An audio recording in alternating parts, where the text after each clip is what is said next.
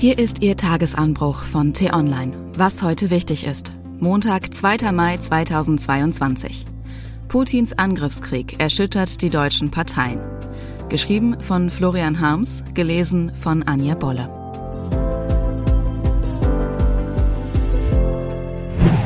Es gerät ins Wanken. Putins Angriffskrieg gegen die Ukraine stürzt Zehntausende Menschen ins Verderben und bringt die europäische Sicherheitsbalance ins Wanken. Er erschüttert aber auch die deutschen Parteien. In rasantem Tempo werden jahrelange Gewissheiten abgeräumt und Kehrtwenden vollzogen. Die SPD schlingert zwischen Verunsicherung, Kommunikationspannen und Kampflosigkeit hin und her. Die Scham über die Machenschaften der SPD-Lobbyisten Gerhard Schröder, Manuela Schwesig und Erwin Sellering wächst von Tag zu Tag. Immer mehr Details über die dubiosen Geschäfte rund um die Ostsee-Pipeline Nord Stream 2 kommen ans Licht. Russische Spione gingen offenbar in Schwerin ein und aus und wichtige Akten sind verschwunden. Dass Schwesig nicht schon längst zurücktreten musste, liegt wohl nur daran, dass die Kämpfe in der Ukraine alle anderen Nachrichten in den Schatten stellen.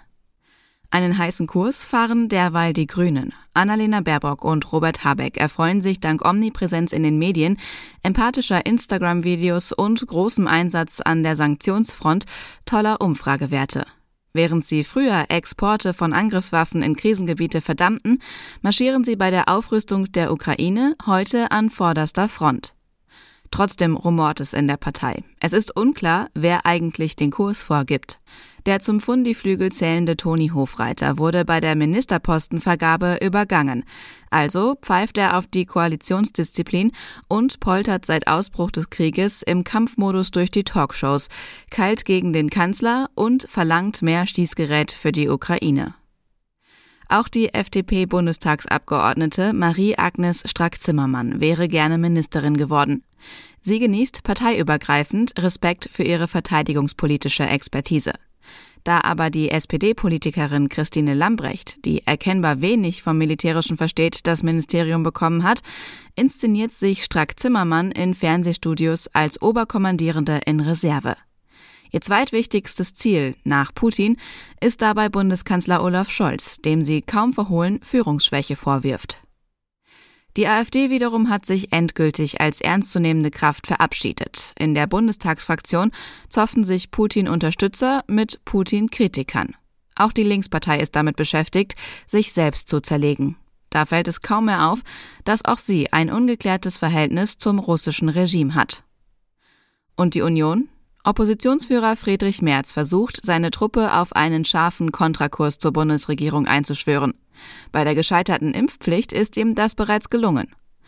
Sein Grundproblem jedoch bleibt. Die Union ist nach 16 Jahren Merkel so ausgezehrt, dass sie außer Norbert Röttgen keine profilierten Außen- und Sicherheitspolitiker vorzuweisen hat, die Wesentliches zur Debatte um Krieg und Frieden in Europa beizutragen hätten.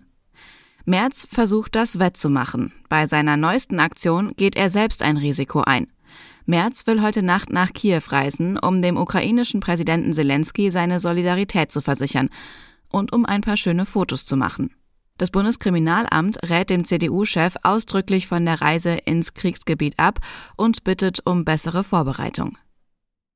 Die Lage der deutschen Parteien in diesem krisengeplagten Frühjahr ist turbulent. Bleibt zu hoffen, dass sich aus den schrillen Debatten irgendwann eine Antwort auf die drängendsten Fragen herausschält.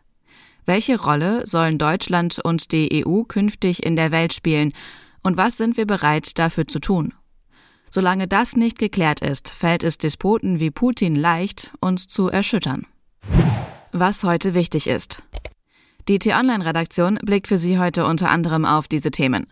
Während sein Land unter einer beispiellosen Hitzewelle ächzt, eilt Indiens Premierminister Narendra Modi heute nach Berlin.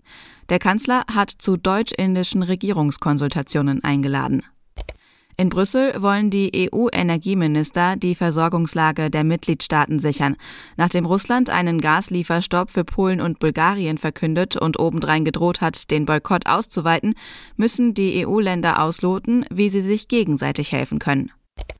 Und die Arbeitsbedingungen in Kindergärten, Schulhorten und Behindertenheimen sind vielerorts mies. Heute wollen bis zu 330.000 Beschäftigte in Sozial- und Erziehungsberufen bundesweit streiken. Sie fordern höhere Löhne. Das war der T-Online-Tagesanbruch vom 2. Mai 2022. Produziert vom Online-Radio- und Podcast-Anbieter Detektor FM. Wenn Sie uns bei Apple Podcasts hören, lassen Sie uns gerne eine Bewertung da. Vielen Dank.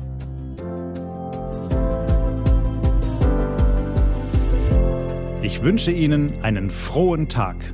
Ihr Florian Harms.